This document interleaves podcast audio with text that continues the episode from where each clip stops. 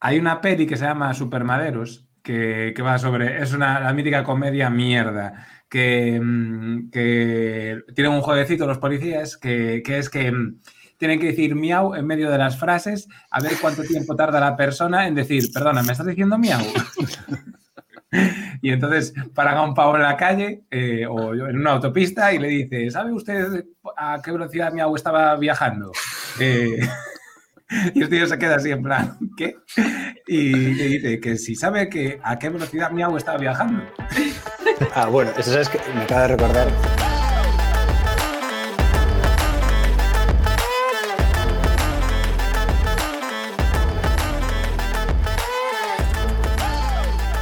Temporada 2, episodio 9. Bienvenidos a Te Recomiendo un episodio más y el penúltimo de la temporada 2. No, lo vamos a decidir en directo, como siempre, como todo está muy preparado. Eh, después de la del episodio número 10, ¿cuándo empezamos de vuelta a la temporada número 3? Que vote Eh, la gente. Ah, que lo- pero lo vamos a decidir ahora. Hombre, claro. ¿Cuándo esperabas decidirlo? De- Yo después de verano, que tengo muchas bodas. Cristóbal, ¿a ti cuándo te viene bien? Que tú Yo después de verano voto también. Pero para Después de verano puede ser eh, enero, ¿cuándo, ¿cuándo acaba ofici- oficialmente el verano? claro. En septiembre, ¿Alguien ¿no? sabe el día? 20 20 de septiembre es, ¿no? 20 de Así, por septiembre. decir una fecha, ¿no? O lo has dicho de verdad con conocimiento. No, me suena que es 20 de septiembre, 20 de marzo empieza la primavera. Una movida así. Perfecto, perfecto. ¿Por 20 de qué, por qué septiembre. los, los días 20? ¿Quieres que te diga la verdad o que me la invente? Invéntatela. Bueno, pues porque según el calendario gregoriano. no tengo ni idea, no sé, me suena que es el día 20, pero lo vamos a buscar. Perfecto. 20 21, a mí me suena, ¿no? Pues, marzo, empieza la primavera. 23 de septiembre, pues mira. Triple tocando tablero. Después del día siguiente al cumpleaños de Ronaldo Nazario. No sé por Vale. qué tengo. te- ¿Sabéis que tengo dos fechas de el nacimiento, de el cumpleaños de Ronaldo y el de Figo? El de Ronaldo el 22 de septiembre, no sé por qué, y el de Figo el 4 de noviembre porque es el día antes del mío. Ahí Y yo sé que el rey eh, Felipe VI nació el 30 de enero. No lo sé. Es que es Claro, información todo- todo dato. Sí, ¿Por sí, qué no esas cosas? Tengo ni idea. No tengo ni idea. Yo también recuerdo, empieza- re- yo también tengo en la cabeza una vez, de muy pequeño, que estaba una actriz en la tele y dije, me voy a acordar de este nombre para siempre. Y siempre me acordaré. Y me acuerdo el nombre de la actriz, pero no me acuerdo de su cara. Y es Alicia Borrachero. Hostia, Tío rachero. la de periodistas, ¿eh? No sé quién es. La de Periodistas, efectivamente, efectivamente. Alicia Borrachero, ni me La, suena. la actriz de periodistas con Belén Rueda, creo. ¿Qué hacía? Ah, pues en mira, sí. periodistas? Sí, sí, sí, sí. Ya no se puede ver ¿Tú qué eso, ¿no? crees? ¿Tú qué crees? que Eh, hacía periodistas. Ya no se puede Y ver sale eso, no, hay, no- no hay plataforma ya. Para ver, ni periodistas ni cómo era la otra de la comisaría, que también era muy buena. Canguros. Ah, no, eh, el comisario. ¡Canguros! Vamos aquí a protegerte. Bueno, después de esta, de esta introducción increíble, ya sabemos que volvemos el día 20 de septiembre. Eh, 23. si, si Poner la alarma. El 23. Poner la alarma desde ahora.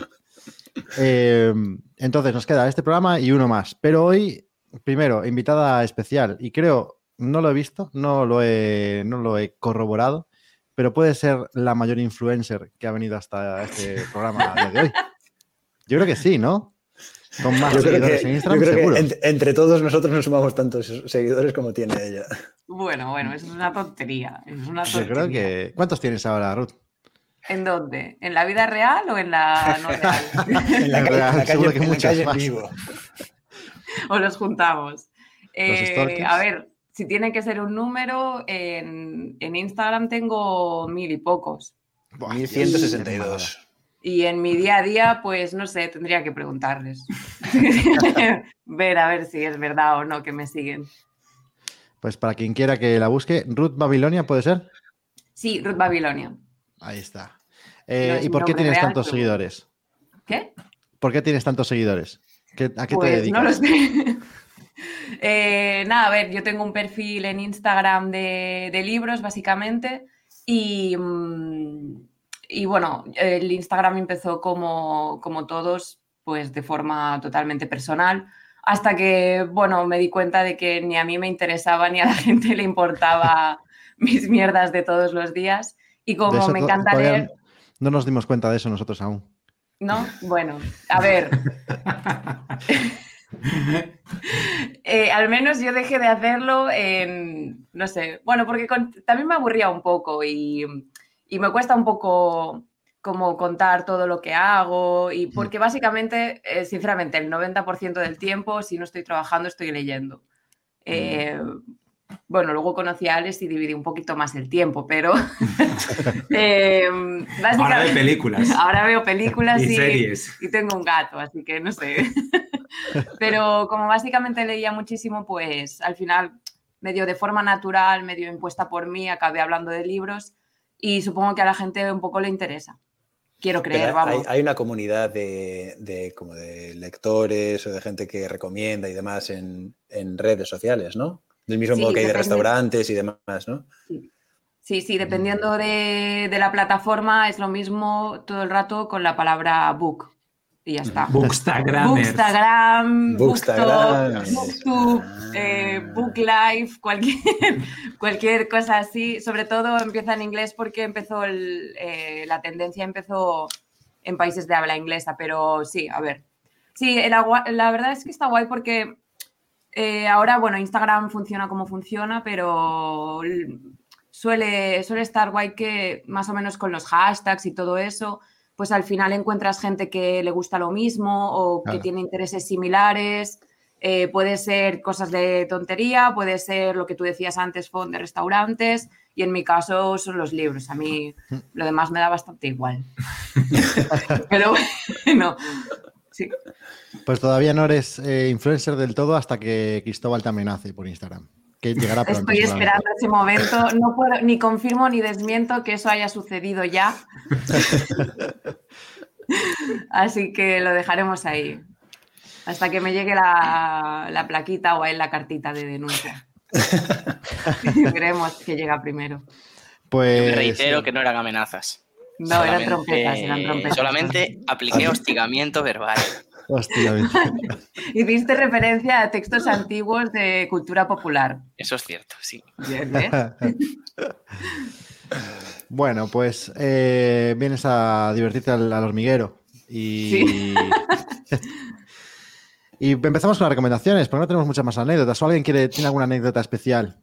Eh, Bueno, yo, quiero yo quiero, yo, quiero, yo quiero reme- recomendar una cosa. Oh, Eh, que no ve- la gente no vea Avatar. Ya está, Avatar 2. Vaya churros. ¿Por qué? Se, se acabó mi recomendación. No, no, no, perdona. Creo que es un Eh, poco es Desarrolla. demasiado tarde para decirlo, después de seis meses. A mí me gustó. ¿Qué pasa aquí? Buah, no me gustó nada, tío. Es un blockbuster que con palomitas entra muy bien. Sí. ¿Qué lo viste en casa? ¿Cuánto acabó, dura? Tres horas y cuarto, tío. Sí. Tres No vale horas la y cuarto pena. que son exactamente la misma película que la primera. Pero la viste en casa. ¿Eh? La viste en casa. Sí, la vi en casa. Claro, es verdad que yo cuando lo vi en el cine sí que pensé, esto en, en casa ni de coña. Porque es mucho tiempo en casa, en el sofá, viendo una peli que es así, rollo efectos es- especiales y tal. Y sin un Pero- sofá cómodo y unas palomitas, no. Claro, porque en principio en un, en un cine bien acondicionado, con tu buen sonido a tope, puede entrar mejor, pero en casa, Disfrutas- a, ver, a verlas así a cara perro, tela, ¿eh? Yo creo a que eso- me gusta estar tres, cinco influye- horas sentado, ¿eh? O sea, eso ¿Qué no puntuación, le, has dado- que- ¿qué que- puntuación le peli. diste en Film Affinity? Un 5 o un 6. Por, por, por los efectos especiales, porque se deja ver y ya está, ¿sabes? En plan. Y es entretenida, porque solo faltaba que no fuera entretenida gastándose 200 o 300 millones en hacerla, ¿sabes? Eso, sería, eso sería ya el acabose. Pero de verdad, o sea, yo, la- yo la estaba viendo y, y decía, pero, pero si es la misma película, joder. Es que pasa exactamente lo mismo. En plan, llegan a un sitio, tienen que aprender sus costumbres, y luego hay una guerra y una batalla y se acabó la peli. ¿Sabes? En plan, es la misma peli, tío. Sí que sí. Cuéntanos, Novo, ¿tenías tú una anécdota? No, solo iba a decir que puede ser que mm, el cine al final pagas 8 euros o 12 y entonces em, tu subconsciente dice, "Pf, acabo de pagar esta pasta para decir ahora que no me gusta. Voy a decir, Hombre. o sea, tu subconsciente, ¿eh? Es lo mismo que entonces pasa al cuando final te pagas sale el, que no el abono del. Celta. Cuando pagas el abono del Celta. No entiendo, o sea, no tiene que ver, joder. Y menos fonca ¿qué a tiene coñas que hoy. Menos fonca alguna coña hoy. Ya, pero yo pago 120 euros por un puto abono de mierda para sufrir. Hostia, macho, pues yo pago poco más, ¿eh? Sufrimos un poco lo mismo, pero al final son Sí. distintos niveles. Bueno, no vamos a hablar de fútbol aquí. No. Eh, Qué- qué no, mucho solo decía eso, de lo del cine, que al final pagas en el cine, pues a lo mejor, Sí, es cierto. eh, no sé. Hombre, pagas la experiencia, pagas la pantalla grande, pagas eh, el hacer callar a la gente que está alrededor, pagas unas palomitas, pagas muchísimas cosas Pero- que añaden ese, no sé, como esa intensidad de ver una película. Pero tú puedes decir igualmente que es una mierda, joder. Después de salir de, ver- de verla del cine. Yo tengo que decir sí. que a mí no me gustó especialmente Avatar 2, pero la disfruté. Quiero decir, los efectos especiales son espectaculares, es súper agradable de ver, es muy bonita, mm, no deja de haber naturaleza, es súper chula. Pero en cuanto a consistencia de la trama, es lo que dice Alex, no es nada que digas, wow, hay extraterrestres ahora, o yo qué sé. un No, a mí lo que me parece tenía ritmo. Para, o sea, no es fácil hacer una peli con tanto tiempo que no tenga ritmo. Y bueno, no, no hubo Ah, momentos no, de. eso, eso sí, eso sí. O sea, es una peli que se ve fácilmente. O sea, te, te tragas tres horas muy fácilmente. Pero también porque Sí. es un blockbuster, vuelvo a decir. O sea, Sí, sí. si un blockbuster no te pasa, es comida rápida, ¿sabes? En plan, no tiene profundidad. No, no, Mm. ninguna, ninguna. Entonces, claro, si, si, si se te hace eterna la peli, entonces tenemos un problema. tenemos un problema muy grave. Bueno, pues ya que rompiste el hielo, sigue, Alex, con tu primera recomendación. Es verdad que ya no me acordaba que era yo el primero. pues nada, a ver, eh, vosotros ya sabéis que yo siempre empiezo con, con preguntitas hacia vosotros y la primera pregunta que os voy a hacer hoy es que si hacéis deporte. ¿Hacéis deporte? ¿Os cuidáis? Sí, Muy Yo bien. no me he duchado, Eso es eso súper importante, ¿vale? ¿Y hacéis deporte de exterior? O sea, fuera de un gimnasio, fuera de una cancha de fútbol o un, o un campo de tenis. Eh, O sea, pero exterior, no, no deporte exterior, sino al aire libre. mm, este, al, exterior de una instalación. Claro. sí, sí, salir a correr. Fuera de una Algunos de los- instalación. Sí, algunos de los deportes que hago es al aire libre. Vale, a ver, ¿qué tenemos aquí. Jon? ¿Qué, tenemos, ¿Qué deportes haces? Ciclismo. Muy bien, Oh. así me gusta. Vale, pues yo vengo a hacer una recomendación para esos deportes que hay que hacer fuera de instalaciones, ¿vale? Porque los deportes que se hacen fuera de instalaciones suelen eh, necesitar algún tipo de apoyo eh, logístico eh, para ayudarte a ubicarte en el mundo. Entonces, yo vengo a recomendar una aplicación que mm, yo, bueno, y ahora que está aquí Ruth, aprovecho, nosotros hemos usado, eh, la hemos, está en desuso últimamente, en los últimos meses, pero la hemos usado bastante. Y esa aplicación es Wikiloc. ¿Conocéis Wikiloc? Mm, me suena Sí. mucho. Ah, la de senderismo. La de senderismo. Está sí, bueno, guapa. es senderismo y muchas cosas más. Por eso quiero explicar aquí un poquito y a darla a conocer. ¿Tú qué aplicación usas, Fon, para guiarte y tal? Yo, para hacer el seguimiento de la ruta que estoy haciendo, uso Strava, pero para decidir la ruta que voy a hacer, Wikiloc.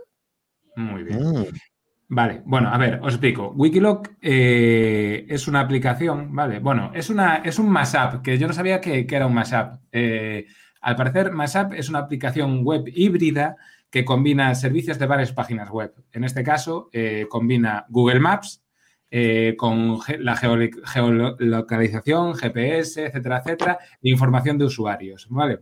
Entonces, Wikiloc se puede describir como una aplicación donde se pueden crear, almacenar, compartir y seguir rutas al aire libre, ¿vale? Eh, estas rutas están georreferenciadas a través de GPS y en estas rutas se pueden señalar eh, puntos de interés que en la aplicación se llaman waypoints. Entonces, eh, estas rutas la gente las crea, eh, o sea, es una aplicación que los propios usuarios de- que la utilizan la mantienen, ¿vale? Crean rutas, las comparten con otros usuarios, otros usuarios utilizan rutas de otras personas, las califican, les ponen fotos, etcétera, etcétera, ¿vale? Qué bueno. Entonces, em, la aplicación no solo es para senderismo, la gente la asocia con el senderismo, pero puedes hacer de todo con ella.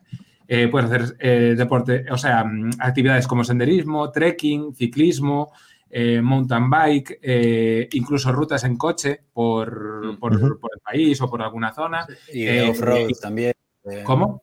De, de como de coche de montaña y así. Exactamente, coches de montaña, Hostia. quads, Eh, incluso yo he visto alguna eh, en kayak, eh, rutas de kayak. Eh, Sí, entonces, y ahora en la web y hay para Segway, para. Bueno, para kite, para kite, para las cometas estas. Sí, Hostia. sí, es que, Todo es, tipo que, de a ver, deportes. es verdad que en un principio, eh, cuando la creó Jordi Ramot, eh, que es un catalán, por cierto, yo la recomiendo sobre todo porque es, es patria, es una aplicación patria y hay que darle a producto nacional. Joder, es una, una Ah, pues esto aplicación no lo sabía. muy buena. eh, y, Películas no recomiendas, pero aplicaciones sí.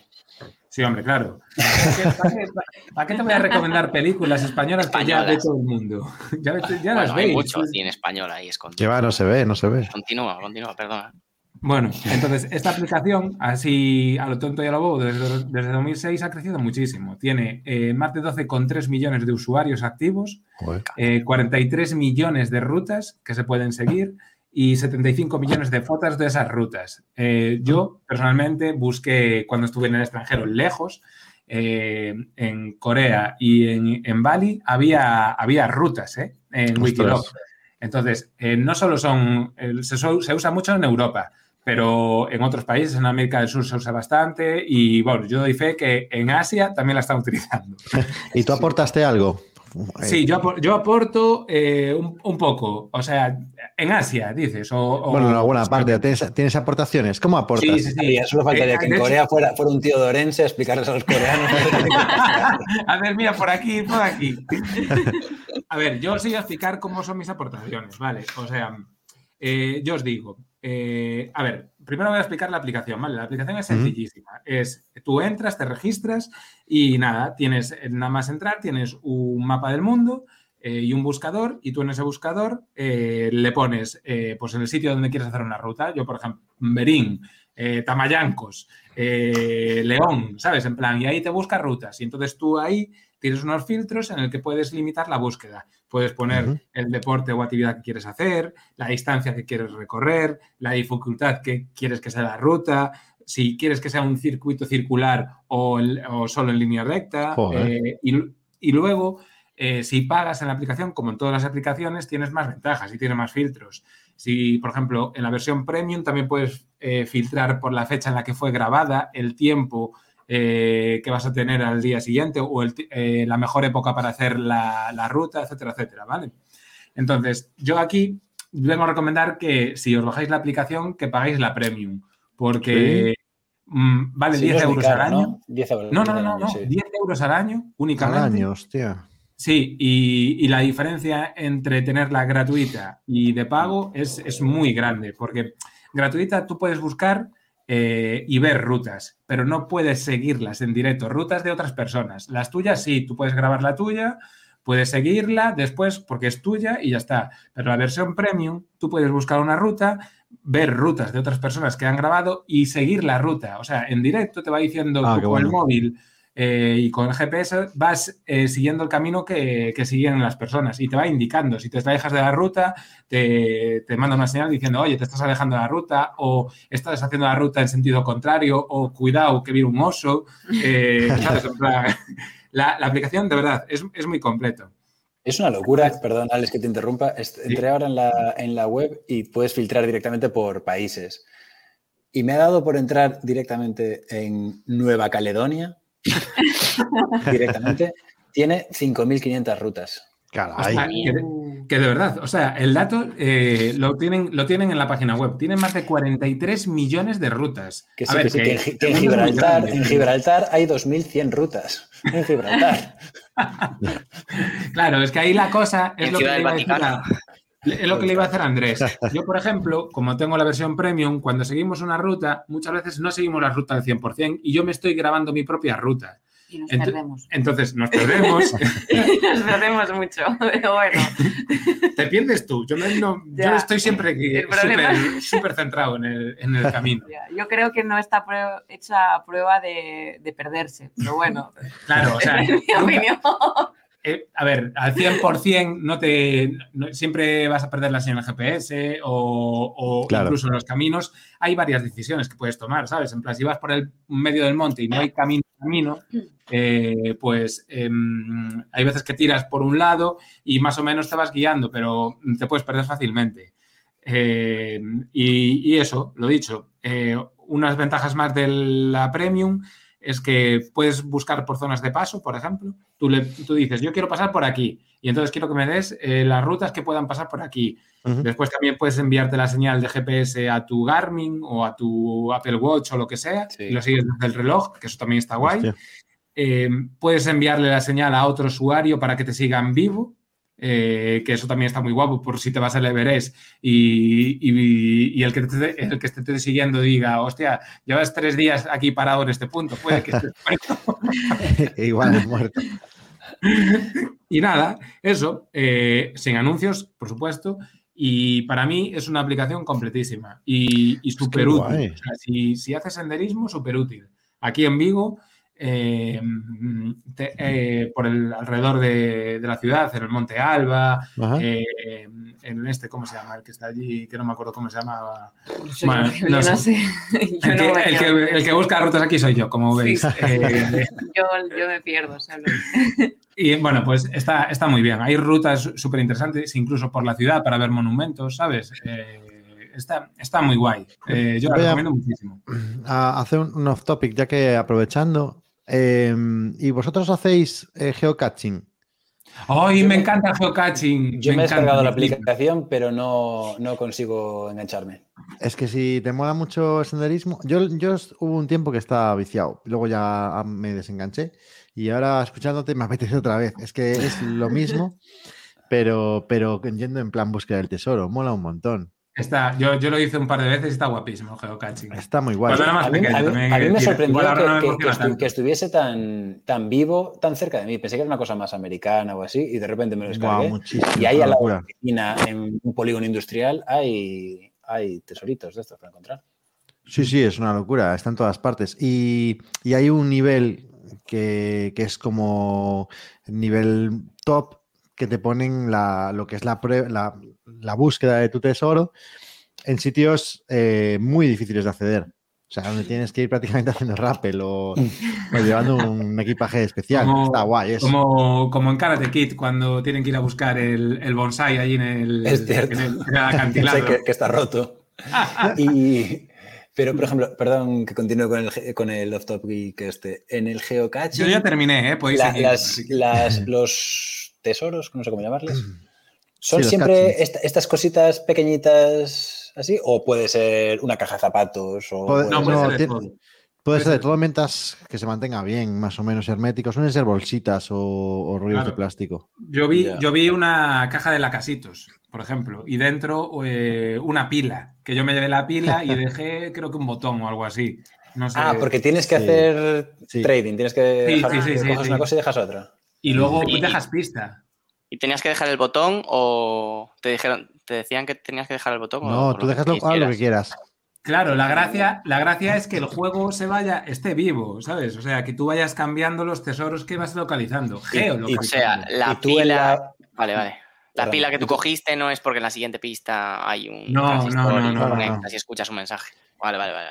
No, a no ser que sea eh, que ya tenga un objetivo común todos, que sea un juego ya único, no tienen nada que ver los tesoros unos con los otros. Sí, no hay algunos. Hay algunos que están hilados, unos geocachings con otros, y tienes que averiguar varios para poder cumplir con el final. Pero no es lo más común. Pero los hay de muchos tipos así guapos. Y Pero, yo, es que... yo, perdón, perdón, Andrés. Perdón, perdón, perdón. No, lo es que, lleva yo me... años esto, ¿no?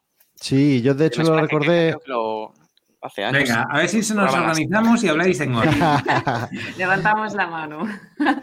Yo me acordé de esto por, porque yo creo que en su día en Wikiloc algo tiene también de geocaching o algo así. Es que yo, yo me descargué Wikiloc por primera vez eh, cuando empecé a investigar sobre geocaching. Entonces no sé si igual no, no, tiene nada que ver y simplemente lo bajé porque era una aplicación de senderismo, pero puede, puede ser. Acaba, me, por eso me recordó a eso. A ver, eh, la propia Wikiloc en las rutas tiene los waypoints estos, ¿sabes? Que tú vas marcando puntos de interés en la ruta, en plan, en una, en una de senderismo, eh, puedes decir, eh, en el kilómetro 1.5 gira a la derecha y sube una colina que vas a ver una cascada y un poquito más adelante una madriguera de, de zarigüeyas. Ah, vale, punto pues, de interés, claro. Entonces, claro, se puede utilizar lo mismo en los waypoints para hacer una búsqueda del tesoro. En una ruta, eh, coger y poner, pues aquí, aquí, aquí, aquí, estos waypoints y aquí hay tesoros. Tienes que buscarlos. Ah, claro, claro. guay. Pues puede ser por eso. Pues muy bien, recomendación. Ah, Me la voy a bajar, ¿eh? De hecho, me la bajé y es que no me acuerdo cuánto tenía de mi mail. Si no, ya la, ya la habría. ¿Cuál te vas a bajar? Wikilog, Wikilog. Sí. Voy a escribirle a Jordi, le voy a decir que le he conseguido un, un, un eurito más. Ah, es una cosa, de los 10 euros que se meten en, en- en el premium, Mm. uno va para fines de ecológicos, ¿sabes? Que A tienen una un fundación y tal. La verdad, o sea, es que está muy guay. Está, o sea, la aplicación ya de por sí es guay, pero el fin de la aplicación y el interés económico, no solo de hacer rico a Jordi, sino Jordi. Pinos. Que también al mundo, ¿sabes? Que es un beneficio. Está guay esas cosas. ¿sabes? Bueno, hay que buscar a al Jordi este en Google, a ver si mata ovejas o algo, ¿eh? No, no- hay que investigarlo. Vas a sacar los. Jordi. Ramot. Asesino en serie encontrado. Siempre saludaba. Amigo de sus amigos y de los osos. Bueno, pues después de Alex eh, viene la debutante influencer Ruth con su recomendación. Sí, al final yo, bueno. Eh, bueno, voy a seguir un poco lo que, bueno, la- el sistema este de Alex de os hago una pregunta, entre Ah. comillas, y mm, para iniciar el, el tema. Yo la verdad que me he mojado cero, o sea, podría haber pensado algo... ¿Se podría decir que has venido a hablar de tu libro? Sí. si escribiera, ojalá, no. Eh, eh, sí, voy a hablar de, mm, de, de una cosa y me he mojado cero, punto. Entonces, mi pregunta es, vosotros cuando estudiabais en el bachillerato, que creo que es cuando se estudia más eso. ¿qué preferíais? Eh, ¿Historia o filosofía? Yo filosofía. Yo soy eh, filosofía también. Yo historia. Vale. Pero ahora me gusta mucho la filosofía. Dos, dos. Y a mí me gusta más la historia ahora. Porque el cerebro madura. Yo lo digo porque me pareció algo muy curioso cuando me di cuenta. Y es que, o sea, yo era de filosofía. A mí la historia, eh, almacenar esos datos y recordar cosas, yo a día de hoy aún, aún pienso en cómo me saqué una carrera, porque tuve que recordar muchísimos datos y soy horrible eh, almacenando esa información. Entonces, eh, siempre tiré por eh, filosofía.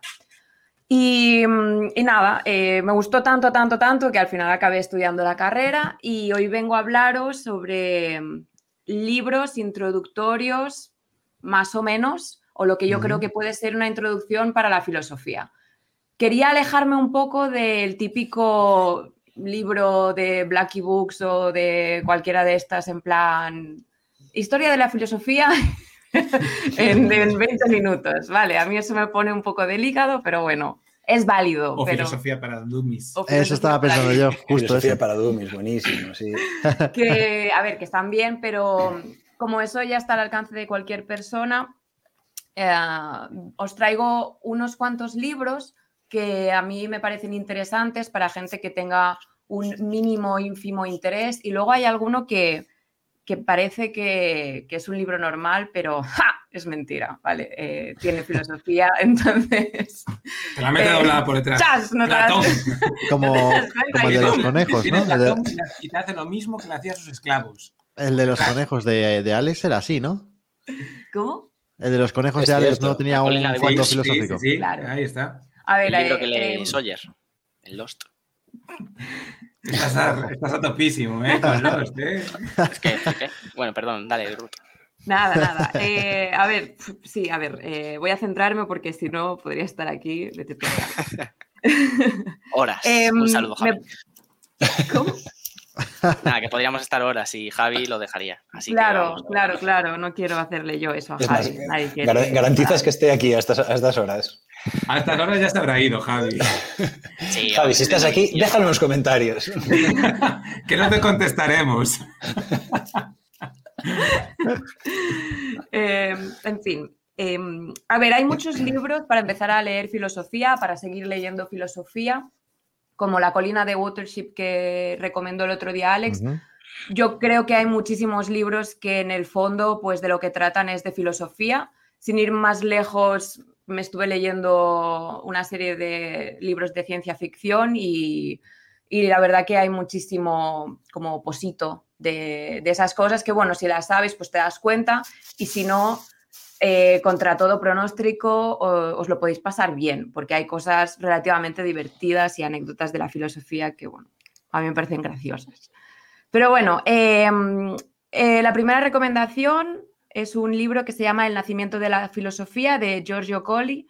A mí me fascina este libro, o sea, me parece una pasada de libro, es súper cortito y lo que hace es, bueno, básicamente es un ensayo pero no os asustéis, porque hace como un recorrido de los principios de la filosofía, que como sabéis nació en Grecia oficialmente, se ha establecido que fue entonces, y básicamente te habla sobre eh, el concepto de sabiduría, de verdad, el enigma, conceptos bastante vagos, eh, pero bueno, yo creo que está muy bien, uh, sigue un hilo conductor muy bueno y no se hace pesado, no te dice, pues Platón dijo esto Aristóteles dijo aquello, la filosofía significa lo de más allá. Eh, la verdad que, aunque diga que es un ensayo, es un relato bastante ameno y, e interesante porque te da un punto de vista relativamente profundo para lo que viene a ser la filosofía antes de lo que nosotros, nos, a nosotros nos han enseñado que es la filosofía. ¿Cuántas páginas es, son? Eh, lo tengo aquí. Tengo preparada. Qué ilusión. eh, sí, no, son... 120 páginas. Oh, perfecto. Ah, bueno, Yo por debajo de 150 acepto. Bien. ¿Cómo se llamaba Ruth? El nacimiento de la filosofía de Giorgio Colli. Bueno, Yo lo estoy viendo y, y, parece bastante sencillo de leer. Porque que os diga ella que es sencillo de leer, no, no lo creáis. Yo os digo, es una trampa. sí que parece sencillo de leer. Letra bastante grande y solo 100 hojas, ¿sabes? Si no sí, tiene dibujos es un, es un punto menos. No, no tiene dibujos. No tiene dibujos. Pero sí que, o sea. Pero al inicio, mira, al principio en la portada tienes unos pájaros y al principio de cada uno de los, de los eh, textos tienes como un dibujito, como un icono. Bueno, bueno. Puede, puede ayudarte. Valer. Puede valer. Hombre, yo creo que si se lo pides a Ruth te lo da subrayado. no, yo no subrayo libros. Esa gente. Mal. Hay que matar. A esa gente hay que eliminarla de Psicópatas. Ruth, pues para eso el Kindle es increíble, ¿eh? puedes subrayar. Claro, pero como también. queda en la nube, pero claro. los libros físicos no se subrayan, por favor. Bien, bien. Eh, por favor, os lo pido. Luego, un diálogo que me gusta mucho recomendar es El banquete de Platón, a mí me fascina. Y otra reco mini recomendación cuando leáis filosofía o algo parecido a la filosofía es que os quitéis como esa especie como de miedos o como de trascendencia súper heavy, súper fuerte de Dios mío, voy a leer a Platón. No, yo creo que si un texto te interesa o una idea te interesa, una debes coger el libro y leer lo que y lo que saques de él, pues estará bien y e ir un poco como una terapia de shock, ¿no? De decir, bueno, no necesito leerme toda la vida de Platón para leerme luego el banquete. Y mm, el banquete de Platón, bueno, me encanta, ya os lo he dicho, y habla básicamente sobre el amor. No el amor platónico como concepto que conocemos hoy en día, sino el amor en general. Y tiene, me parece que lo expresa de una forma súper bonita y, y no sé, a mí me encanta. Además, al ser en forma de diálogo, está muy guay porque parece que... Qué tontos. porque parece que, que, bueno, que eso, que es como una conversación al final y está bien. La pobre, la pobre está hablando de filosofía y aquí cuatro idiotas. no, yo quiero preguntar una cosa. símbolos del corazón. Bueno, yo, yo tengo curiosidad, no tengo curiosidad porque Cristóbal está escribiendo mucho. Yo no sé si está tomando muchos apuntes. Sí, tomé nota del de antes. Está reflexionando sobre oh, ello. 120 páginas, sí. Este. El nombre. Oye, la última, vez que te, la última vez que te recomendaron un libro acabaste amenazando al escritor. Sí, pero bueno, ahora voy a poner aquí claramente. Está muerto, ¿vale? Platón está muerto. Está muerto, suerte, por suerte. Seguro que tiene algún no. familiar vivo aún por ahí. Pero por favor, a mí no me gustan las trompetas de la muerte, ¿vale? ¿Y la República de Platón, cómo lo ves? ¿Cómo? Es muy jodido. La República de Platón. Hombre, es un buen tocho. Podría considerarse hasta cierto punto, punto arma blanca, pero Vale, vale, vale. Pero está bien. A ver, yo si quieres, hay partes que están chulas. Mm, Yo digo, si te interesa un tema, adelante con él. Lo más fácil cuando la gente empieza a leer filosofía es que empiece por Nietzsche. Para mí es un gran error, pero adelante con la vida. Luego tenemos... em, Y se queda tan pancha, ¿eh? Os dice eso y se queda tan pancha y no lo explica. Pasa al siguiente tema y ala. Toma Sí, ya. Es que es así, ¿eh? Es así. Es Ella para, en su es para- cabeza. es para que vayamos, es para que vayamos Sí. a su podcast a escuchar la, la respuesta. Claro, claro. Está claro. haciendo cliffhanger. Yo le pregunto por Platón, me viene con Nietzsche y luego ala, siguiente tema. Si queréis saber lo que opino de Nietzsche, venid a No, os, os- os lo dejo, os lo dejo por aquí. en la cajita de descripción. Dadle a like y suscribirse. No, a ver, eh, Nietzsche lo que tiene es una forma muy golosa de escribir, es súper fácil de leer y lo que dice es hasta cierto punto peligroso. No en vano, eh, varias de sus ideas fueron tomadas por los nacionalsocialistas en la Alemania Uh, de la, de la- de la derecha En el- bigotiana, en el Tercer Reich. en el Tercer Reich, ¿vale? Te va a gustar entonces, Cristóbal. Además, Qué gratuito. Pero bueno, tiene cosas súper chulas y es muy goloso porque, bueno, su primera premisa es que Dios ha muerto. Entonces, a la gente le gusta eh, cosas así como transgresoras, frases súper profundas, que lo son, pero bueno, es un buen inicio. Si os Cosas que luego puedas subir a tu, a tu feed de Instagram y, y Eh, ganar sí. muchos likes. por ejemplo. Y sí, sí, bueno, ya lo has dicho tú, no yo, pero sí. Sería un buen ejemplo, sí, la verdad. Eh, luego os voy a hacer así, em, este va para, para ti, Cristóbal. Yo sí que recomiendo leer El mundo de...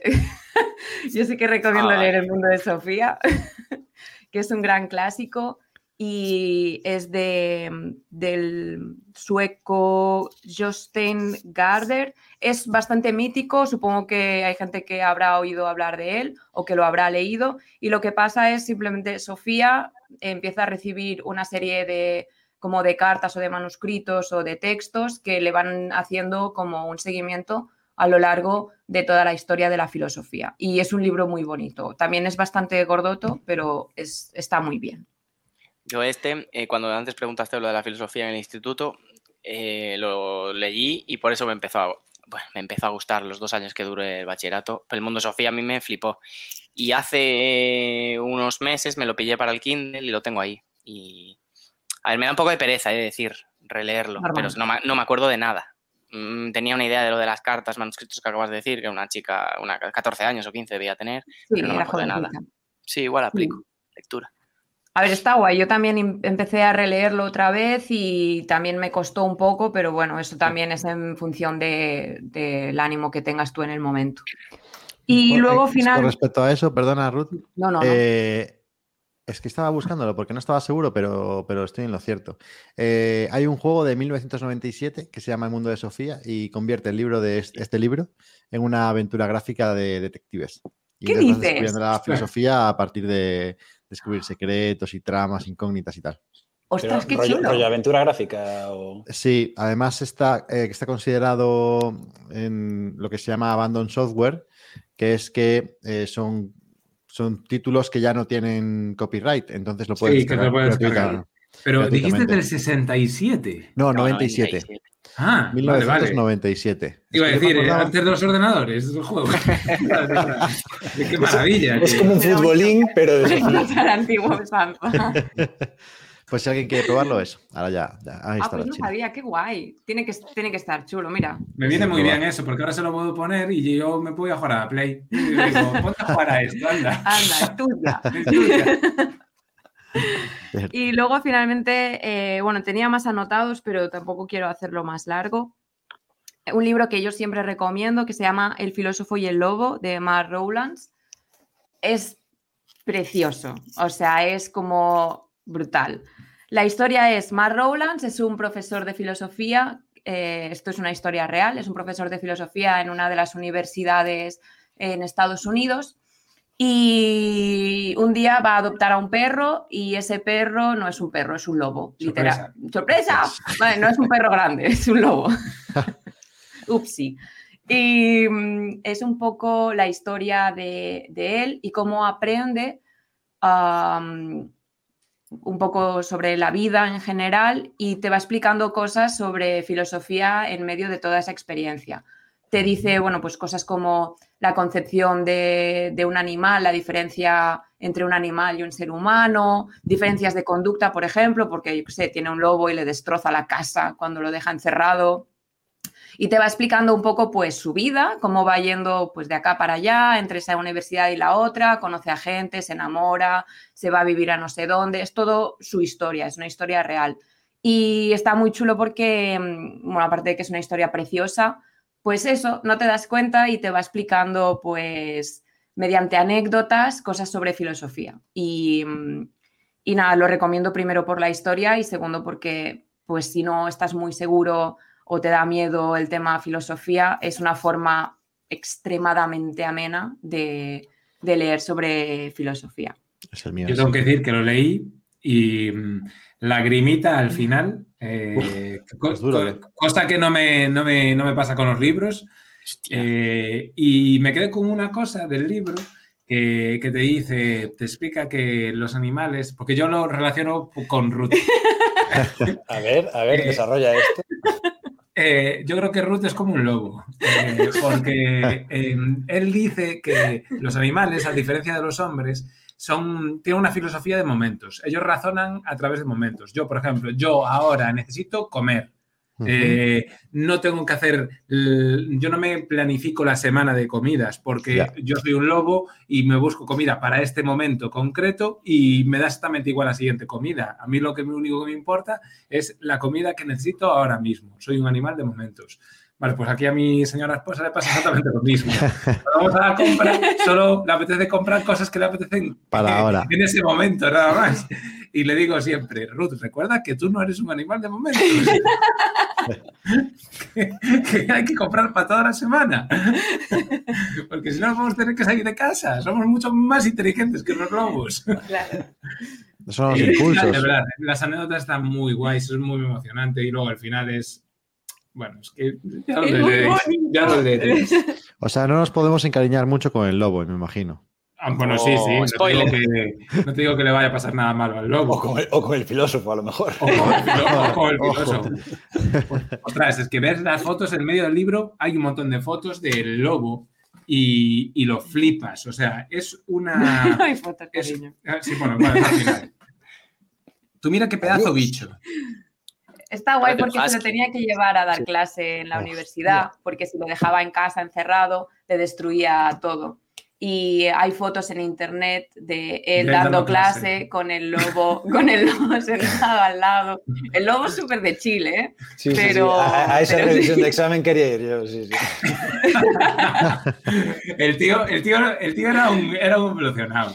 Sabía perfectamente lo que hacía. Y dice, mira, yo voy con un lobo y aquí no, nadie, me, nadie me tose. Ni en clase ni en ningún sitio. Qué bueno. Y nada, esa sería mi recomendación. Espero que os animéis a al menos darle una oportunidad a la filosofía y, em, y que lo disfrutéis mucho. Yo, Ruth, ya, ya sabes que mi, mi libro filosófico favorito, que es un tema que pensé traer a, a que te recomiendo, que es eh, El manantial de Ayn Rand. Mm, No ¿Qué me lo acabé. ¿No te lo acabaste? pero No, lo tengo pendiente, pedrada. lo tengo pendiente. Es buena pedrada. Es un libro que he leído a lo mejor cuatro veces. Wow. Y sí, sí, sí. Tiene 800 o 900 páginas, es una locura. Uh, Joder. qué duro. Uh, Pero Uf. para mí es, es casi una guía espiritual. Y es también escrito por una mujer rusa, emigrada en Estados Unidos, muy trallada mentalmente. Hay una película que el Oh. protagonista es Cary. Grant, si no me equivoco. El Yo me, manantial. yo me acuerdo que uno El de los protagonistas sí. era pelirrojo. El Fountainhead. Sí, eh, Howard Roark. Eso, ese, ese mismo. Sí. No, Sí, yo lo sí. empecé, pero lo estaba leyendo en Kindle y, y se me hizo la hostia de pesado. Entonces, sí que lo eh, tengo yo, entiendo que puede ser duro, pero bueno, ella básicamente es filosófico porque en ese libro ella, la escritora, plantea todo su, su pensamiento sobre el racionalismo lógico y todas estas historias y está muy guapo, muy, muy guapo. También, al igual que Nietzsche, mal utilizadas sus ideas en ciertas ocasiones por cierta gente mala. Sí, a ver, sí, sí, sí. A ver, Platón, la idea de Platón, eh, del el idealismo platónico, luego vino el cristianismo, con todos mis respetos, y dijo, ¿te lo puedo coger? Y lo maquillamos así un poco, gracias. Y él dijo, go ahead, be my guest. Y ya está. O sea, pasa con grandes ideas que, Y para los que no sabemos inglés, pues que seas que adelante. Semi Pues lo digo invitado. como que en griego, pero sí. Era pionero. Bueno, pues eh, hasta aquí las recomendaciones de hoy. No, las, no, no, no. O sea, no, las de hoy de, de Casa Alex Ruth. A la falta eh, el premio final. Eh, Fon, cuéntanos, ¿qué nos traes hoy? Pues a mí me, ha- me la ha puesto al pie Alex antes con su introducción, porque yo también iba a arrancar con una pregunta que os iba a hacer. Joder, Qué originales. Qué originales. no Arranca con una respuesta. Pues En yo, ciclismo en pista.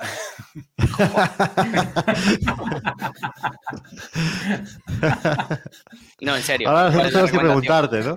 ¿Cuál es la recomendación? ¿En La serio? pregunta- ¿Ciclismo en pista? En serio, a muerte con eso. Joder. ¿Para qué utilizarías anabolizantes? No, yo también. No, es porque eh, ya hace mucho tiempo que. Es decir, yo soy una persona que ha hecho mucho deporte a lo largo de mi vida, pero nunca ninguno se me ha dado bien. Y entonces, recientemente, bueno, desde hace como 10 o 12 años que ando en bicicleta, siempre he tenido la sensación de que llego tarde. Nunca voy a triunfar en, en el ciclismo. Jamás. Voy a fichar ni el, Eso digo yo en el fútbol ni siempre. ni el Lo siento muchísimo por darte cuenta de eso. Ya, Eso pero digo yo oye, uno, uno tiene que tener su- sus ambiciones en la vida. Entonces, una de las cosas que, que yo pienso a veces antes de quedarme dormido es...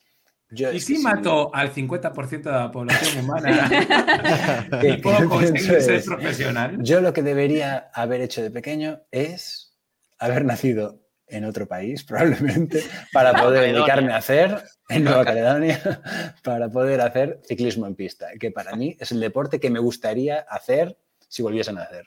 Uf. Ciclismo en pista. Ciclismo pero, en pista. mm, Es ¿eso qué decir, son tre- tres horas en el mismo sentido todo el no, rato. pum, no, pum. bueno, a ver, a ver, el ciclismo en pista es muy complejo, muy complejo y a la vez muy sencillo.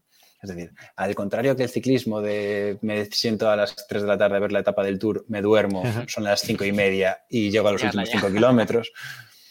El ciclismo en pista es un concepto eh, diferente. Es decir, el concepto lo podéis entender básicamente, es una pista ovalada, suele medir unos 250 metros en el lado, en el, en el, En el largo. en el- en el óvalo inferior Ajá. y en el exterior, no sé hasta cuánto alcanza.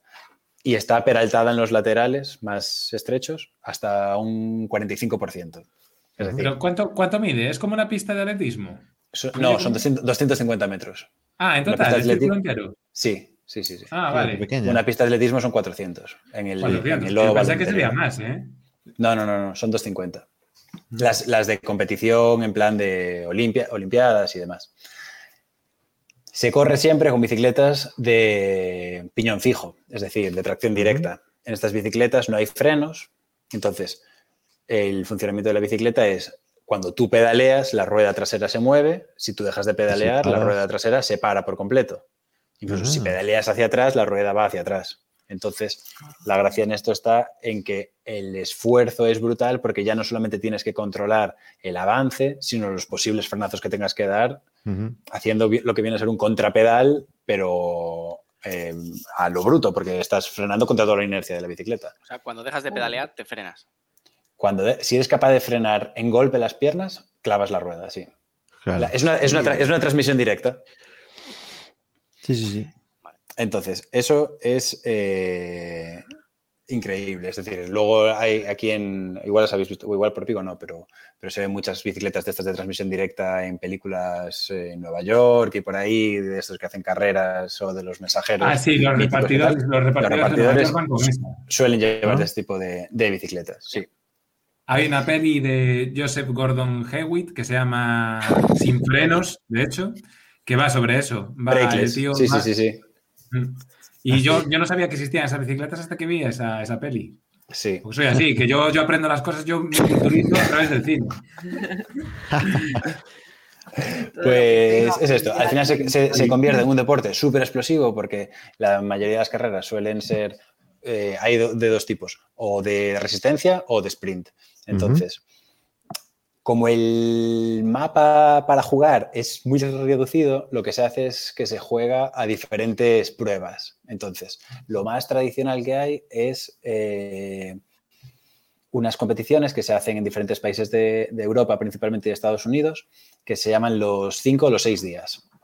En estos cinco o seis días lo que se hace es que se, se compite en, di- en diferentes pruebas por equipos nacionales y se acumulan puntos.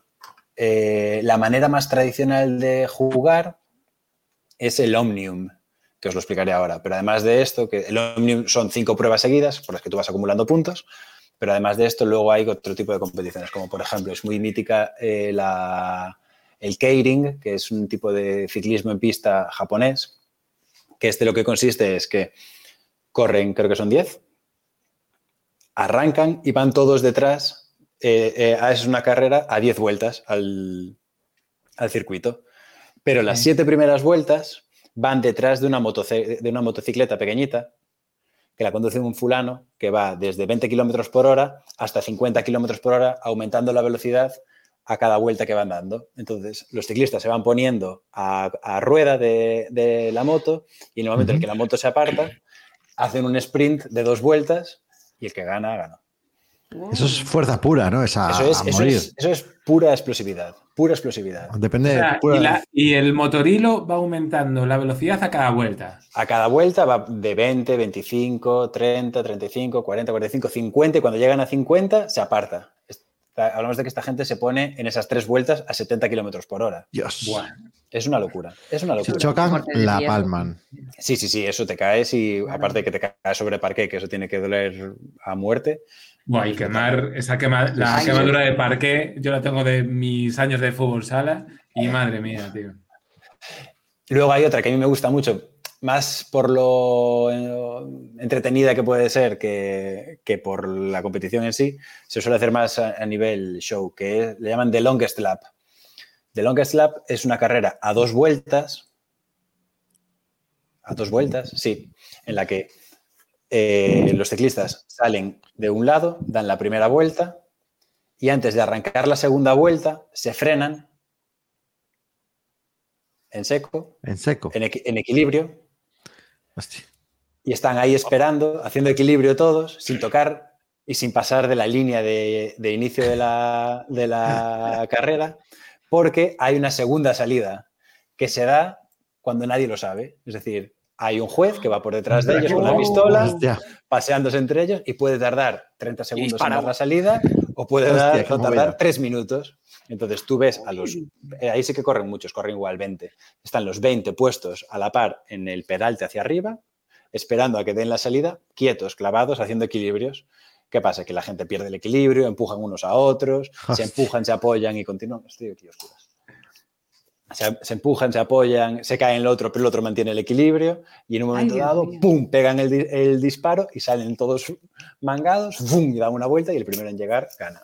Hostia. Qué Qué tensión, ¿no? Qué Está guapo. guapísimo. Está guapísimo. yo Por eso tengo digo que decir, que es, es- es una manera de ver ciclismo que no son las cinco horas que te pegas viendo Ya, una etapa claro. del Tour. Es muy corto en muchas ocasiones, pero luego sí que es cierto que hay carreras de resistencia que son mucho más largas. ¿Qué Yo tengo que decir que cuando era, llegaban las Olimpiadas, eh, mi padre sí que lo veía mucho y yo lo veía con él y yo diciendo, ¿pero qué estoy viendo? No sé, no sé qué están haciendo, no sé de qué va este deporte. Y nunca 1, me he parado a, a entender el deporte, la verdad. Nunca he dicho, sí, sí, sí. a ver, ¿cómo, ¿cómo va esto? ¿Sabes? Pues mira, Porque- en, en Olimpiadas y así se suele competir a Omnium, que es lo que os voy a explicar ahora. Omnium son cinco pruebas, ¿vale? Cinco pruebas que son una mezcla de resistencia y de sprint. La primera prueba se llama el Scratch Race. Esto viene a ser una carrera de 10 o de 15 kilómetros, 15 kilómetros para los hombres y 10 para las mujeres.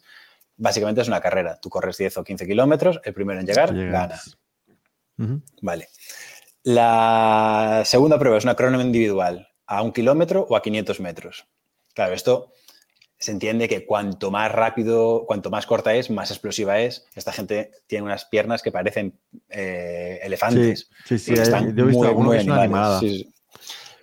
Luego, continuando, dándole una vuelta más de tuerca a la, a la explosividad, hay una vuelta que es eh, la flying lap, le llaman, en la que tú das una vuelta para dar una, para coger impulso y te cronometran solamente la segunda vuelta, que son 250 metros, que es un sprint de 250 metros a todo lo que da.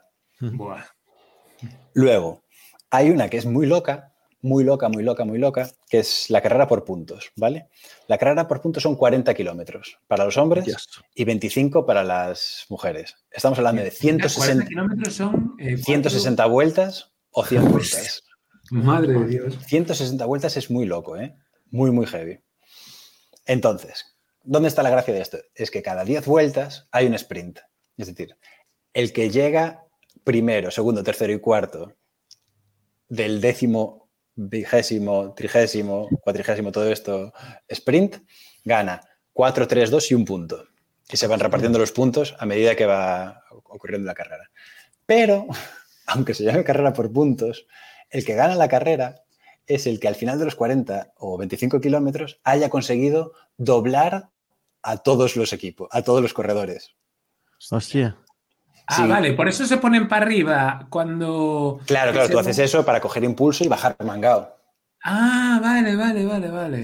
Entonces, el que consigue dar la vuelta, doblar a todos, eh, es el que gana la carrera. ¿Qué pasa si a los finales de los 40 kilómetros más de uno o de dos Nadie han con- conseguido doblar a todos? Ah, Usan los puntos.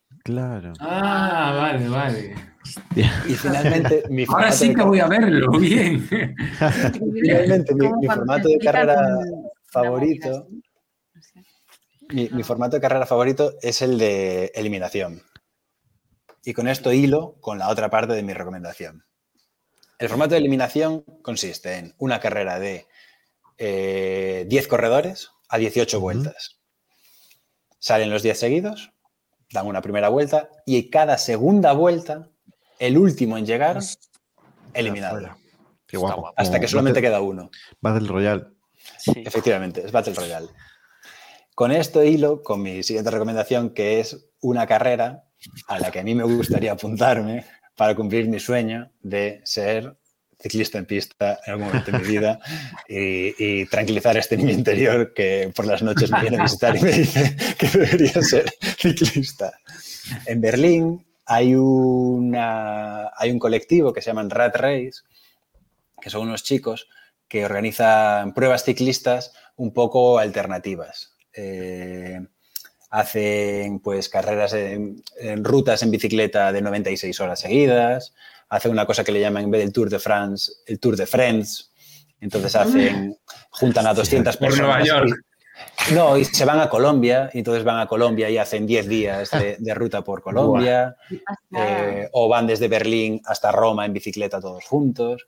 Hacen cosas muy, muy chulas. Y una de las cosas que hacen, que yo este año fui por primera vez, aunque lo sigo desde hace muchos años, es la Rat Race Last Man or Woman Standing. Básicamente es una carrera al último hombre en pie. Hostia. Esta carrera, en vez de hacerse en un circuito de pista, lo que se hace es una- un circuito de karts. Madre mía. Es, es una carrera en la que consiste, se hacen eh, mangas de 10 corredores, se corren 8 vueltas, no, menos vueltas, se corren como que a 6 vueltas, creo que son, y se elimina, y solo- eh, continúan los 4 que no quedan eliminados. Mismo, mismo formato. Primera vuelta madre no, se compite, segunda vuelta se elimina, siguiente vuelta no, tercera, cuarta vuelta se elimina, hasta que solamente quedan 4. Y esos 4 pasan a 16 avos, a octavos, a semis y a la final. ¿Qué es lo que tiene de guapo esto? Que es en un circuito de karts, hay mil personas viéndolo, 80 puestos de cervezas, de comidas, música a toda tralla. Claro, se hace de noche, ponen luces rojas, ponen humo de bengalas, ponen... Está ¿Y fue muy, muy guapo. Eh, en marzo, a finales de marzo. Qué guay. ¿Cómo quedaste? Eh, no, no, no, fui a verlo, No, fui a a verlo. verlo. Yo quiero ir el Ah. año que viene. Yo quiero ir el año que viene. No, tengo que comprar la bicicleta. Yo- yo entrenar. Ay, que no lo hizo. Y de repente dices, lo hizo. Y yo, pero ¿desde No, cuándo? no, no, repente no, no. me quedo por allí. Pero ¿y No para entrar ahí hay unas previas o pagas la entrada Que va, que va. Es decir, primera ronda? Yo, yo pensé, que, yo pensé que, que sería en plan. A ver, los que ganan sí es gente muy profesional de todo esto. Pero yo llegué allí, había desde mítico bello berlinés que Sí, se ah, apunto, vale, vale. sí, Es sí, como la sí, maratón, a, apuntas ya- tíos en bicicletas de, de paseo, pero adaptadas para esto. Está muy, muy guapo. Es una, es una experiencia muy guay. Aparte, luego puedes ir a Berlín, que Berlín a mí es una ciudad que me, me encanta absolutamente. Y esta es mi recomendación, que os, que os enganchéis a la, al ciclismo en pista y que me apoyéis en, mi- en mi- en mi- en Joder, perseguir mis sueños. Ah, pues molaba que cuando fueras fuéramos a verte nosotros, tío. Guau, es, es que yo este Yo año fui, apunto, con ¿eh? cuatro, fu- fui con cuatro colegas del, del curro. Y nada, hicimos ahí un fin de semana, salimos el viernes Guay. y el sábado fuimos a, a la carrera esta. Y estuvo muy, muy guay el fin de. Qué guay, yo me apunto a ir a Berlín, seguro, ¿eh? Sí, sí, sí. O sea, fuiste este año, ¿no? Este marzo, pues. Fui este marzo y mi plan es ir el marzo que viene. Si, si consigo hay la bici alguna- y demás. ¿Hay alguna de estas de Last Man Standing o lo que sea? Mm. eh, con cuchillos y matándose a gente. Tirándose Porque caparazones. eso me molaría incluso más. Tirándose caparazones y, plátanos. Hay una peli de, de Jason Statham, antes de ser famoso, que se llama Death Race. Y era- es, el argumento Ah, está muy guapo. eh, que, que en una cárcel, a los presos que están allí en cadena perpetua o condenados a muerte, les dicen, mira, para redimirte puedes participar en la carrera Death Race, que son 10 coches que compiten a lo largo de toda la prisión y ahí vale todo, armas, eh, salidas de vía, empujar, ¿sabes? En plan tal. Y entonces es una carrera a, ver quién aguanta. Y está muy guapa la peli. O sea, es, es una chorrada de peli, pero es muy entretenida, muy, muy graciosa de ver. ¿La verías antes que Avatar 2 otra vez? Eh, hombre, ya te digo yo que sí, ya te digo yo que sí, joder. Señor. Pues estuve viendo ahora cuántos velómetros, velómetros sí, velódromos hay en España.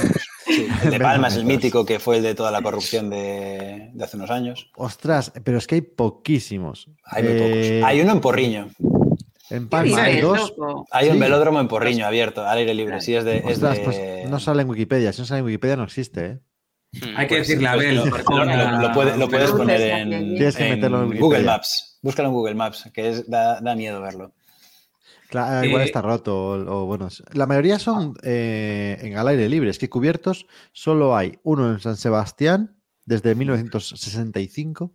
Ah, sí, joder, nosotros lo vimos. Es que en el País Vasco hay mucha, mucha, mucha tradición de ciclismo. Mucha, Sí. mucha, mucha. Sí, sí, sí, sí. Luego hay uno en Valencia desde 1992. Eh, en de Madera, en Galapagar. eh, y Barcelona no te sale uno para las Olimpiadas. en Barcelona hay uno de los Juegos Olímpicos, sí. Mm. Pero es al aire libre. Sí. Hay un campito de fútbol ahora. Es que Hombre. no hay prácticamente, ¿eh? No hay A ver, todo hay que decirlo. Eh, seguramente en los campos estos de los velódromos serán en el norte, la gran mayoría. Eh, aquí en España hace buen tiempo. Es normal que los hagan al aire libre. No sé, ¿eh? Uno, Son uno casi de- todos de hormigón, además. Pero Uno de los más, hay, claro, el hormigón, míticos, es verdad, claro. uno de los más míticos es uno que hay en Milán, que se llama el Velódromo Vigorelli, que es así como el, bueno, pues como el estandarte de- del tema del, del ciclismo en pista. Y se usa tan poco, tan poco, tan poco, que ahora el centro lo utilizan para un campo de fútbol americano. ¿Qué? Ostras, Ostras. fútbol americano. Sí, sí, sí. sí. Las medidas están. Porque es que los hay de diferentes tamaños. Este es antiguo y es de como de 350 Ah, metros. vale. Mm. Madre mía. Claro, se tiene que usar poquísimo eso. tío. Pero Claro, puedes, puedes entrenar en. en- En Porriño. hay, una, hay una bici. eh, hay una bici que se llama Wattbike que, que tiene ese sistema de, de pedaleo directo. Ah, no, yo, tengo una, yo tengo una de esas. me la hice hace años. Porque eso, a ver, bueno, eso es una tecnicidad, pero el ciclismo en pista lo que lo diferencia del resto es que las punteras en las que va enganchada la rueda abren hacia, hacia atrás para que tú puedas meter la rueda desde atrás y, y, bueno, no se salga. Las bicicletas de carretera habitualmente tienen las punteras hacia adelante porque tú encajas ahí la, ahí la rueda. Yo tengo una bicicleta antigua, a la que le metí ahí, hice una ñapa como un piano y la utilizaba así, pero bueno, ahora ya no. Esa, con esa no te dejan competir, tienes que competir con una real de, de Una pista. oficial. De pista. Sí, sí, sí, sí. Pero bueno, que son muy baratas, ¿eh? que eso se... No vengo aquí a pedir, a, peque- a pedir patrocinadores. Luego lo ponemos ahí. Dijiste, que en este no ibas a pedir nada y yo ya estoy escuchando. Que quiero una ¿qué bici monetizar Velódromos, bicicletas, sponsorship para el marzo del año que viene, Un billete de avión a Berlín, habitación de hotel. todos bueno, los gastos pagados y una botellita de agua para hidratarse bien. Bueno, Novo, no quieres. Tú querías recomendar algo rápido, creo, ¿no? No, no, yo tengo, ¿Una tengo una serie, pregunta algo? para Fon. Tengo una pregunta para Fon que le querría preguntar si en este marzo que visitó Berlín, por enésima vez, porque creo que es una ciudad que ha visitado bastantes veces, ha ido a la discoteca esa maravillosa No que fui me ha contado, de cinco No pisos hacia abajo, subterránea, y que ocurren cosas maravillosas. No fui a Berlín. No. Yo no sé eso. ¿Qué es eso? ¿Qué es eso? A ver, Que no lo Berlín, cuente, por Dios. Berlín es una ciudad maravillosa. Hay de todo. Y tiene, una, y tiene una escena de música electrónica muy loca, muy, muy loca, de te- un tecno muy salvaje. Entonces, en Berlín está una de las discotecas más míticas de, de tecno del mundo, que se llama Berghain. ¿Es la que una está en una isla? Esa. No, No, no, esa es otra. no, esa puede ser otra, sí. Vale, vale. Eh, que es muy famosa porque al final van muchos DJs del rollo del techno muy conocidos, conocidos en esa escena. Yo no controlo tampoco mucho de eso. Igual Alex controla, igual Alex controla algo, algo más de eso. Pero el tema es que la discoteca abre. Ahora cambiaron los horarios después del COVID. Eh, históricamente abría de viernes a lunes, sin parar. Y ahora, nosotros cuando estuvimos, eh, nos acercamos por la puerta el A ver. sábado por la tarde. Sí, nos acercamos el sábado por la tarde a ver y estaba cerrada, porque había abierto de viernes para sábado y abría de sábado de noche a lunes por la mañana. Eh, la coña es que las colas son interminables, dejan entrar a muy poquita gente. En plan, si vas en un grupo de más de cuatro, ya no. Dicen que si hablas en un idioma que no sea alemán, ya no entras. La gente va con unas pintas terroríficas. Pero bueno, fui a otra, fui a- fuimos a otra que está muy guapa, que es más fácil de entrar, que se llama Tresor, que es muy loca también, muy loca. Es decir, tiene dos plantas. La planta de arriba es una discoteca de tecno normal y corriente, bien, sin más. La planta de abajo, la planta de abajo es como, es como si coges el garaje de la casa de tus abuelos, lo inundas, lo secas y luego pones verjas y pones eh, jaulas y gente muy, muy loca bailando un tecno demencial a un volumen de locos y también eso. eh, bueno, nosotros estuvimos tres o cuatro horas y, y bien. Joder. Es que no nos, nos aguantamos mucho más. Pero también tienen, así ese, ese- tienen también ese rollo así un poco como de la entrada, te miran para arriba, te preguntan qué vas a hacer, te dicen, te dicen la de aquí esto es un espacio de libertad, no queremos mal rollo, no queremos más tal, os vamos a poner pegatinas en las cámaras de los móviles, eh, aquí si os vemos sin la pegatina os echamos inmediatamente y no sé qué. Y ¿eh? teníamos delante a dos tíos, a- eran tres tíos, georgianos. Y nos venía y nos estaban contando que Los era la segunda vez que intentaban. ¿Eh? No, nos lo dijeron. acento. No, nos lo dijeron. Y es, la, es la segunda vez que intentamos entrar, no conseguimos, no sé qué. Vamos a intentar ir de uno en uno para que no tengamos tanto problema. ¡Qué listos! Has- Hasta que pasa el primero, le dice la portera, venga, pa- para adentro. Y el fulano se gira y le hace a los colegas, ¡lo conseguí! Y la pava le dice, ah, ¿vienes con aquellos dos? Fuera. Joder. Sí, sí. Pero nada, Pobres. es una, es una ciudad muy guay. Pero sí, luego hay historias para no dormir en esas discotecas, ¿eh?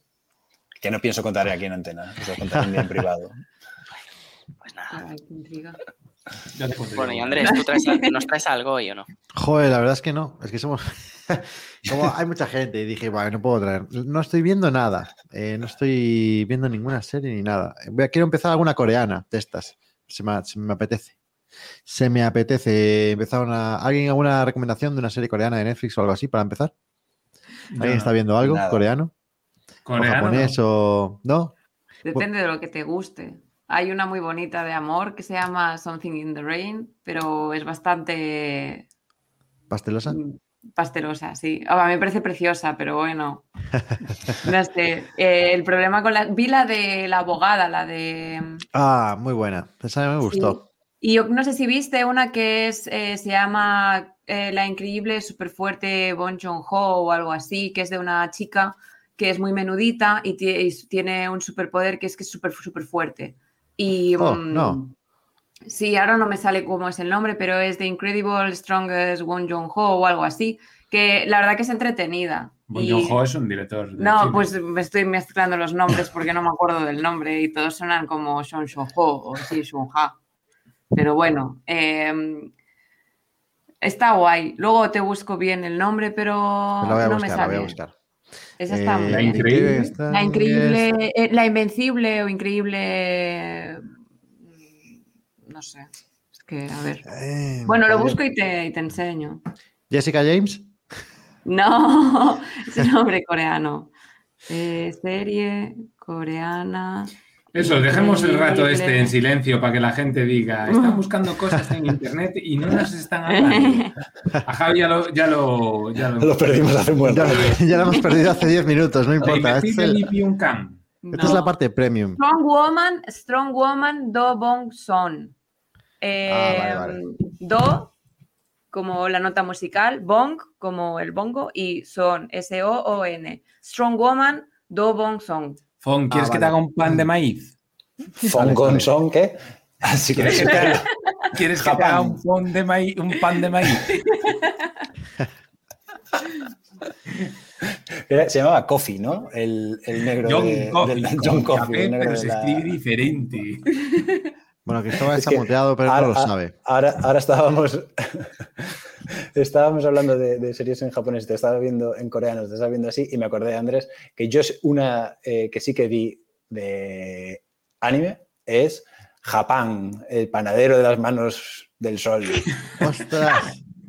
No he visto esa, pues la tendré que ¿No ver. visto ¿eh? Me esa? apunto- me apunto Esa, es una, es una mítica de un, japonés, un chico japonés que era panadero y hacía el mejor pan del mundo porque tenía las manos calientes, por eso tenía las manos del sol y con eso ayudaba a fermentar mejor el pan.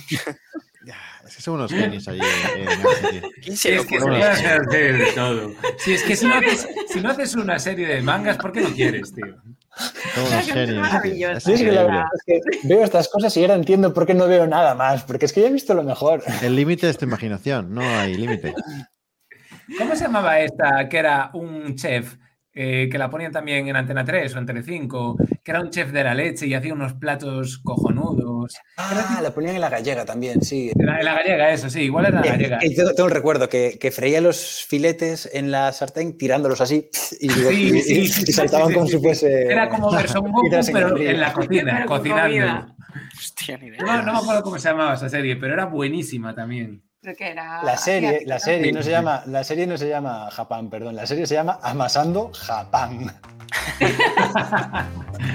Por si acaso no queda claro. Porque era pan de Japón y dijeron, amasando Japán.